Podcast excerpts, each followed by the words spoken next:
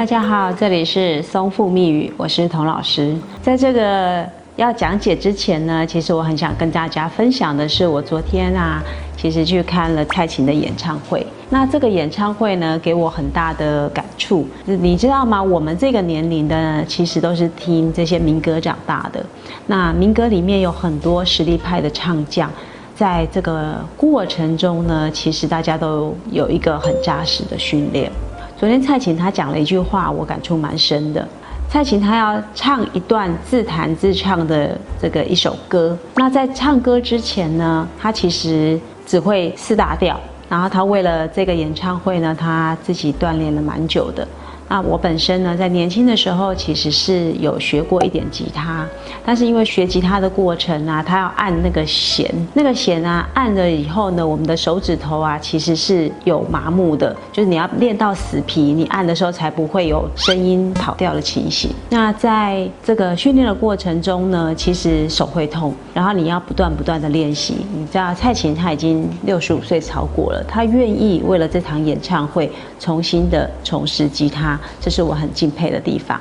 那第二个呢，是他要这个上台唱这首歌之前啊，其实他脱了鞋子，他就说：“来人啊，把我的鞋脱了。”然后他说：“这个脱鞋这个部分啊，他练习了是十次，你知道吗？”连这一个这么简单的一个动作啊，因为是在演唱会的一个大广场上，所以呢，他练习了四十次才可以用一个比较好的一个方式呈现在舞台所有的观众面前。这让我呢感触蛮深的，是说一个这样子的一个国际巨星，他为了训练了一个这个一首歌，他花了时间，他花了他的这个体力，甚至呢一个小小的动作，他都愿意花。这么多的时间，那我们如果要达成我们的目标，为什么我们不可以呢？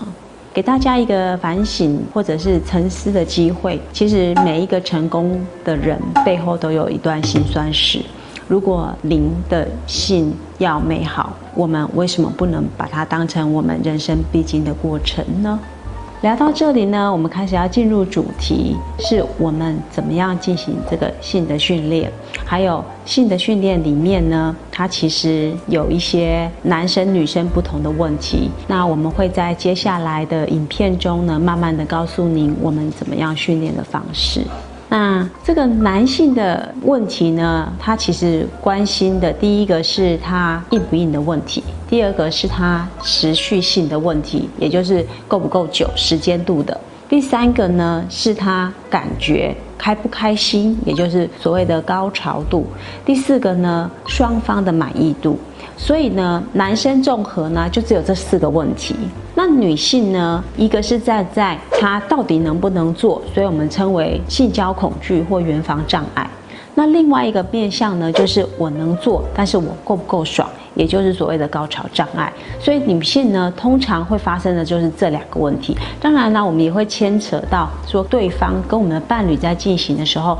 它的协调度的部分，那男性的硬度的部分呢，又可分成他从来都不会硬，所谓的气质性的，就是生理性的勃起功能障碍。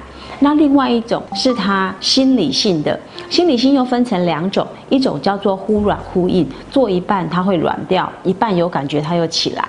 甚至呢，有些人呢，在这个状况里面呢，可能会焦虑到硬不起来。所以呢，这些东西都是男性常常遇到的硬不硬的问题。第三个呢，就是我们所谓的高潮的问题，因为也许你的时间跟你的硬度都够，但是呢，你总有射精障碍的部分。也就是说呢，过程中都表现都很好，但是我没有舒服开心的感觉。所以有些人呢，就做到最后他是软掉的，或者是他做到最后呢，其实是不会射的。我们称为延迟射精。那最后一个议题呢，是所谓的满意度的部分，就是说你自顾自的做得很爽，但是你的伴侣却没有在这这个过程中达到相对美好的感觉，所以这个也会造成双方呢夫妻或者伴侣中做爱不开心的状况。这个是我们所说的性不协调。性不协调呢，其实在我们的训练过程中呢，最大的问题呢，其实是在于关系障碍。也就是说，你跟你的伴侣之间呢，我们在性沟通的部分有出了问题，我们的关系就会出现状况。关系一旦出现了状况，我们的协调度自然就会发生问题。这是我们刚刚说男性的归类。那女性的部分呢？我们刚刚说的第一个，我们叫做性交恐惧或者是圆房障碍。阴道痉挛呢，就是我们俗称的这个圆房障碍，也就是呢，它在这个性交的过程中呢，它其实是没有办法达到相对比较好的一种生活品质。那前面的两集呢，我们称之为性交疼痛，就是说他可以进入。但是呢，他会觉得，嗯，这个疼痛让他觉得没有办法达到一个比较能进入那种舒服的状态。第二个呢，他还是会痛，但是他一直忍耐着，只是这个疼痛比我们刚刚说的一级要再多一点点。所以在做爱的过程中，他也是很勉强的，但是是可以放入我们的男性的性器官的。那第三跟第四集呢，其实就是没有办法进入的。第三集呢，它叫做要进行性交的时候，他会夹腿。那第四集呢，是要进行性交的时候，我们会夹腿又抬臀，甚至我们看过的，他除了夹腿抬臀，他还会歇斯底里大叫推对方。所以这些状况呢，其实都是会影响到整个性交里面能不能完成一个比较舒服的状态。童老师没有说满意跟高潮哦，就是说我们正常的性生活，他们可能都有困难。那另外一种呢，是他对于性爱是没有感觉的，就是所谓的高潮障碍。也就是说呢，他在这个过程里面，他是可以让他进去，但是他没有办法集中注意力。这些人呢，通常呢，他会有一个惯性，叫做他其实从来没有在他的低潮。童老师说的低潮呢，就是大脑，他的大脑完全没有植入任何有关性愉悦的东西，他对性的事情呢，就只只是一个。传宗接代或者是一种义务的一种状态，所以呢，他就没有办法在性爱里面得到相对满意的程度。那我们训练的方式呢，还是从自我的愉悦开始做起。所以这是女性的部分。